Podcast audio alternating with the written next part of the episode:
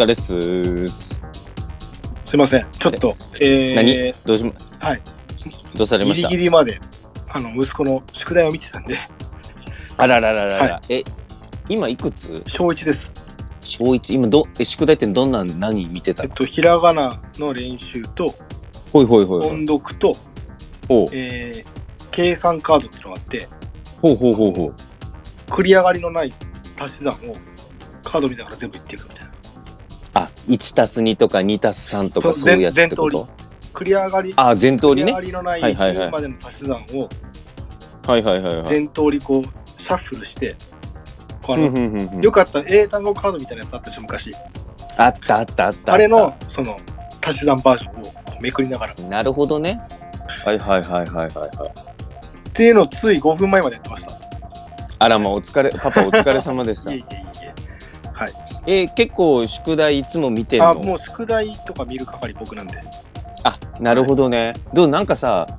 小一とかでもさめっちゃ自分も勉強になんない？こうあ、見てたらまだ、どうすか、まだまだ。だって、ままだ1学期なんで、はいはいはいひらがなの書き方と、足し算とうんはいはい音読、うんぐらいですね。だから別になんか発見はまだないですけど、ただ、国語の教科書のその音読の文章が結構韻踏んでて、そうなんあかやっけえな、かっけえなとか思うことはありますけど、えー、マジでなんかひあれじゃないとちょっとラッパ絡んでんじゃないの？教科書の猫とうん。木の根根っこで韻踏んだりするんですよ。ちょっと。とかこうとか猫、そうだ、ここは木の根っこみたいな感じで。ちょマジで。それ絶対やっぱ最近やっぱヒップホップさやっぱすげえあの流行ってるしさ、若い子たちにさダンスでヒップホップになったりさ、現行のヒップホップやってるからやっぱ多分そういうヒップホップカルチャーを根付かせていこうっていうこうちゃんとあるんだよ多分でもね、そう、少なくとも僕ら世代で国語の教科書で韻踏韻踏んでることなんかなかったですもんね。多分そう思う。うん。はいあそそそれは発見ですね、確かに。あ、韻踏んでやがると思いましたね。ああ、なるほどね。でも実際にこう、なんて言うんだろう、こう、日本語のさ、語呂語呂の良さっていうか、そこのリズムで遊ぶっていうのは、なんか実際に意図として本当にあるんかもね。うん、でもそれは感じますね、本当に。うんうんうんうんなんか結構、いろんなセクションの音読あるんですけど、はいはい。大体リズム感いいし、韻踏んでるんですよ、だから本当に。そうなんや。いや、そんなにさ、そのしょっちゅうあるなら多分間違いないかも、ね意識はしてるでしょうね。かもね、知れんね。あそんなのお疲れ様でした。そうそう。はい。ね、い。僕も今日休みやったんですけど、ちょっと実は、何もない休みでね、ちょっと、そうそう、あの、最近ちょっとずっと制作をしてまして、楽曲の。今日も早起きして、ご飯、お昼ご飯食べた以外、ずーっとね、ずっと曲作ってあて、かっこいいな。ちょっと、いやー、最近、で、しかもね、ちょうどね、今ヒップホップ作ってるんですよ、実は。ちょっと猫と猫で韻踏んでください。いやそうなんそうなんですよ。いやいや、俺はね、あの、ラップをする方じゃないから、俺はビートメイクしてちょっとね今さっきねあのちょっと今度って言ってちょっとラッパーに送って、はい。実はねちょっとヒップホップを今作っててリリースをするのにちょっと向けて頑張ってるんですよ今実は頑張ってください。そうそう。であのそのおかげでなんですけど、あのプレビューの方は僕あのサボってます 完全に。ごめんなさい。先に言っときいやいや、もうますしょうがないごめんなさい。本当に。ね。いやすいません本当に。ちょっとはい。音速、はい音域を大切ににあありがとう。ありがとうございます。思ので。ありがとうございます。あの、ちょっと、あの、先にちょっとね、あの、おでくにも LINE しようと思ったんですけど、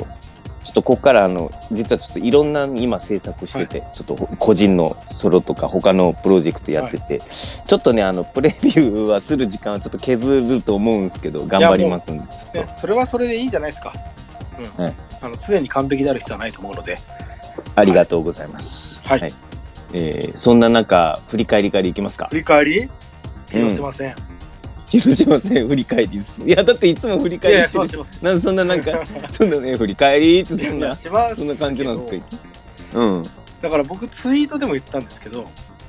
多分こはいはいはいの、まあまずオールコートマン2をやめてきたじゃないですか、まず。ロッキから。あ、広島がね。うんうんうんうん。マリノスが苦手とされるオールコートマン2をやめて414してきたと。ただこれってすごくやりやすくて、うんアンカーはキ使い放題だし、うんまあそこから得点も入りましたと。前半にね。だからこれ、うん。何がしたかったのかなっていうのが、僕、後半見てもいまいちわからなくて、単純に今までのやり方が、まあ、うまくいかない、要は、まあ、選手がうんうんちょっと怪我でいないっていうのもあって、うん。うまくいかないところで、まあ、何か変化をおもたらさなきゃいけないかなっていうところで、キャンプでやった4141をやってきたぐらいしか思い浮かばなかったんですけど、はいはいはいはいと。りあえずこれで、うんまあ、変えることによって、マンネリ化を防ぐじゃないですけど、うんうん。ぐらいしかなんか理由が思い浮かばなかったんですよね。これなんでこれやってきたんだろうなっていうのがすごい不思議でしたけどね。ああ、その広島が4141に変えてきたってとこね。まず、まずそうでもプレミアの。時にも言ってたじゃないですか。まず間違いなく何かを変えてくるだろうと。ああ、というか、ちょっと変えないとねっていう話をしてたよね、そうずっとね。でそれはプレビューでも2人で言ってて、これ何かやってくるはずだみたいな言ってうんうんて、でもただ4-4とは思わなかったですね。うんうんうんうん。さらにオールコトマン2も捨ててくると思わなかったんで、うん、まあね、うんもちろん負けてる展開で後半は、ね、そういうこともやってきますけど、もちろんね、勝たなきゃいけないから、うんうん。その前半であれをやめたっていうのが、なんかあんまりこう明確な理由が思い浮かばなかったです。なるほどね。うん。多分、多分この前の前回のプレビューでさ、多分広島をほとんど話したスペシャルだったと思うんですけど、まあこれね、前回も聞いてくれた人で、どれだけあの僕たちの話が中身に入ったかどうかはちょっと別として、結局、じ自分が思うによ、はい。自分がその、この試合を見見てっていうか、その前にも見てて、結局広島がさ、今見見たとうん、塩谷がまあはい。いない。まあね、ちょっと、ソディリュウもいないっていうとこで、まあ結局さ、ちょっとさ、その、いわゆる広島がやってる、いつもやってる3421、で、シャドウが相手陣地に侵入してからのポゼッション、あと守備での高い位置からのプレス、っていうのが広島の、まあ、雑にっていうか、ざくっと言えばそこの2つが売りじゃないではいすか。はいはい、そうですね。で、でも結局、そのミスターがいなくなったことによって、そのシャドウが置く陣地を取って、そこからうん敵陣地にポゼッションしてシュート行くとか、うんチャンスを作るっていうのが広島は激減したしてるって話はいを前回したよね。うんで、結局で、あの、このさ、試合後のさ、あの、マリノス戦後の試合後のコメントにも、この、あったんだけど、スキッペさんの中で、やっぱりスキッペさんも、俺も、その、前回のさ、とこプレビューで言ってた通り、やっぱ後半の失点が最近多いこと、うんやっぱ気にしてたみたいね、はいはいはい。で、結局さ、それがさ、なんでかって言ったけど、実はこの、今日の湘南戦にもすげえこの、うまいことつながってくるかなって自分は思ってて、で、結局さ、その広島がさ、なんでさ、この、最近後半に失点が増えてるかっていうのはさ、結局さ、サッカーにおけるさ、そのいわゆる、そのテンポダウンだったりとか、まあいい意味でその自分たちがちゃんと休める時間っうんていうのを広島がね、その作れなくなったの結局三田がいなくなって、点が取れなくなったってこともあるんだけど。だからそこそこがそこが去年までと違う、全く違う文そう脈そうそうそうそうそう。そうそう。で、それで結局、後ろの3バックの押し、その、持ち上がって、押し上げができなくなって、最後の方になると3バックの前を使われて、裏を使われて失点っていうのが増えてきたから、それを多分、自チームとしてそれをまず改善しないといけないっていうのが多分あったんだろうなって見てて思ったんですよ。で、まあ、その、俺は自チームとの方の割合がちょっと大きいかなと思ってて、まあ、対マリノスっていう。ので、うん。うん、で、まあ、4割ぐらいが、まあ、ちゃんとマリノスなのかな。やっぱりこの、センターバック、まあ、キャンプにやってたっていうのもあるよね。この4141っていうのはね、はい。はい結局。で、結局そのね、上島エドワルドからのとこを、まあ、全封鎖して、まあ、コメントもしてたけどね、山崎が西村見て、で、見るような感じにしてとかっていうのを、ほら、まあ、狙いとしてはあったと思うので、で、ちょっとさ、前半は多分、わかんないけどね、ちょっとある程度、センターバックの出所からっていうとこを考えて、だから結局さ、その、今俺わからんよ。マリノスが今疑似カウンターやるようになってからさ、オールコートマンツーが苦手かどうかっていうのはちょっと俺別、ちょっとどうかなって思思ってるとこもあったんだよああ、まあまあまあまあ。そうそう。うん。うんうん。まあでも確かにおじい君の言う通り、広島がさ、前から行った方がそこで引っ掛けてね、点取れる可能性があるじゃんっていうのも思ったんだけど、やっぱり今のさ、この広島の90分としてのさ、なんだろうね、スタミナとかさ、うん。うん。そのテンポのことを考えたときに、じゃあ前からじゃあオールコートではめ、その前に行くことによる守備のスタミナの部分と、うんうん攻撃の不完全でスタミナを使うっていうことに対しての、やっぱちょっと怖さも今広島あったんだと思うよ、単純に。。うんうんうんだから単純に4141がうんぬんっていうよりも、まずこう90分の中でのこう強度管理というかスタミナ管理も多分スキップさん考えたと思うんだよね。水田がいたからこそ去年は夏場も持ったけど、うん今。年は全然また違うから、状況が。ってそいうう中で考えていったときに、前半はちょっとおとなしめに入っていくっていう選択肢を取ったってことですかね。俺はそう思ってる。で、広島がね、スキップさんが、多分マリノスサポーターの人はさ、結構マリノスと広島のイメージがあるからさ、確かに広島って結構高い位置からのプレスが結構売りな、売りなんだけど、結構ね、あの、最初さ、あの、今年の鹿島戦とかみたいに、あの、同じようにね、前半はね、541でブロック作って、とかっていうのも結構やったりしてて、はスキーベさんってやっぱね、結構あの、なんだろうね、その90分間のそのスタミナ管理っていうのをすごく考える監督なんだよね、多はい分俺が見てて思うのは。だけど多分その中でそのうまくいかなさとマリノスのことを考えて。で、まあ、俺はちょっとわかんないけど、前半1失点ぐらいはまあ、あってもしょうがないかなって部分はあったかもね、もしかしたらねマリノス相。手だから、まあ1失点ぐらいだったら許容範囲だと。まあ後半はだからさ、あのーえー、多分柴崎もさ、もう失点したら前半までで後半からエゼキエルっていうのは、まあある程度頭あったとは思うけどね。はいはいで、まあ収まらないからベンカリオハで収まらないし、イライラもしてたしね。。うんうんうんそこでスパッとドーグラス・ビエイラってなったと思うし、で、まあ後半からね、エゼキエルと東がどっちかったらあの中間ポジション、このエエゼキエルがね、エドワルトと、えー小池優太を見て、まあ上、東が上島と松原を中間ポジションで見てっていうところで、で、しっかり佐々木がこう降りてくるロペスを見るっていうところで、まあちょっと積極的にリスクも背負いながらも、しっかり高い位置から規制かけていくっていうのが、まあ一つ、まあ前半プラン、後半プランっていうか、まあ一失点したところで OJ 君が言う通りあったかもね。。そのなんか4141で前半で、なんだろう、あそこまでさ、マリノスがい行く、うん。ってのはなんか多分マリノスサポーターとしたら、結構さ、ふんふんって見てたと思うかもしんないんですけど、い、や、まあ強えと思うよ、俺単純に。ごめんちょっと俺強いなと思って、いや、やっぱなかなか前半の最初に、やっぱなんかね、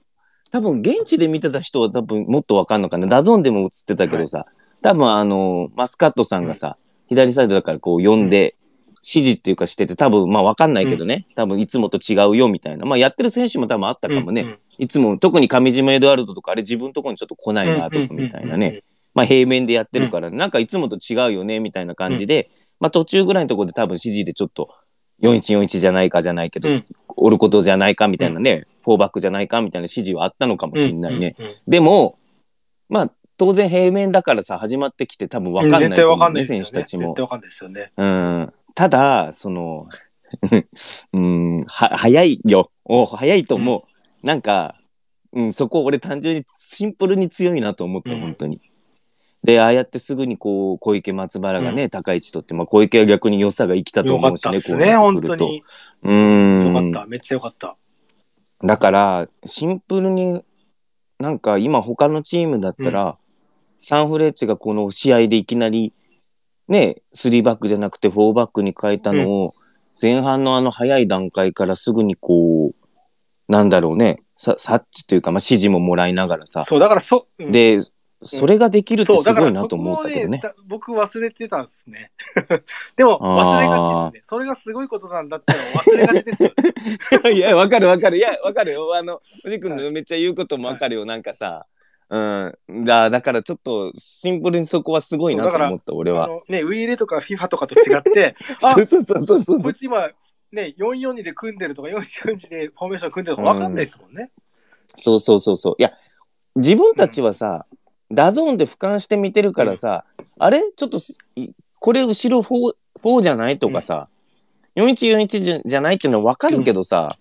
開始3分ぐらいも経たないぐらいでさ。そうですね、まあ来ないぞ、え？みたいな感じになりますもんね。うん、そうそうそうそうそうそう。だけど、やっぱ、現場っていうかね、うん平面でやっててっていう人たち、選手たちにとってはそうじゃないと思うし、うんうんからそこのなんか読み込み、読み込みっていうか、やっぱちもうなんかこの試合云々だけじゃなくて、うん、今のこのチームのこの歩み方というか完成度の高さシンプルに感じたけどねす。ごいですよね。よく考えたらすごい忘れがちだけどっていう。そう、多分ね、忘れがちなんだよな。多分忘れがちというか、マリノスサポーターとしてマリノスの試合を、だけを、だけを見てるとって言い方よくないけどね。そうなるとなんか結構そこを シンプルにちょっとね、おお一つ置いてしまいそうな感覚にはあるよね、うん確かにね。いや、でも、いい試合でしたね。うん、なんか面白かったね。1-0とはとても思えないというだから、スキップさんは多分前半は、こんなに早く対応されるっていうか、っていうのもちょっと想定外だけど、まあ、想定外だったかでもしれないね。たただ1もしかしたら失ね。点ぐらいだったらまあっていうところも多分あったでしょうし、だから後半はね、1-0とは思えないぐらいの結構、ね、とにかく明るい休めながらヒヤヒヤする、いやいやいやね スリリングやったな。アキラ100%ぐらいの感じの、いやいやいやいや試合でしたねそうやね。うん間違いないね。ちょっとさ、ロペスがさ、60、60何分ぐらいだったっけ？変わってね、上中が出てきたのもちょっと、もうちょっとびっくりしたけどね、上中もさ本ちょっとすごくてびっくりしましたよ、本当に。い当に。ねうんどうでした？その、OJ さん、その辺の感想に関しては。や、も後半とかの方は。や、このひょいひょいひょいひょい、そのセンターバック外せるんだったら、うん。これ、やばいやつやと思いますよ。うーん。ね、なんか、後半さ、やっぱりその、広島がさ、より、マリノスのセンターバックにも行くようになっててか、まあ、全体的にね、もうちょっとこう、前からっていく、行くようになって、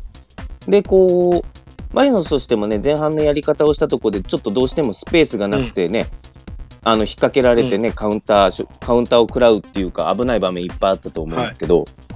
で、逆にそのね、佐々木もアンデルソン・ロペスに対応する、じゃあもう、西村のとこはね、改めて言うけど、あの山崎もしっかり見るっていうところでさ、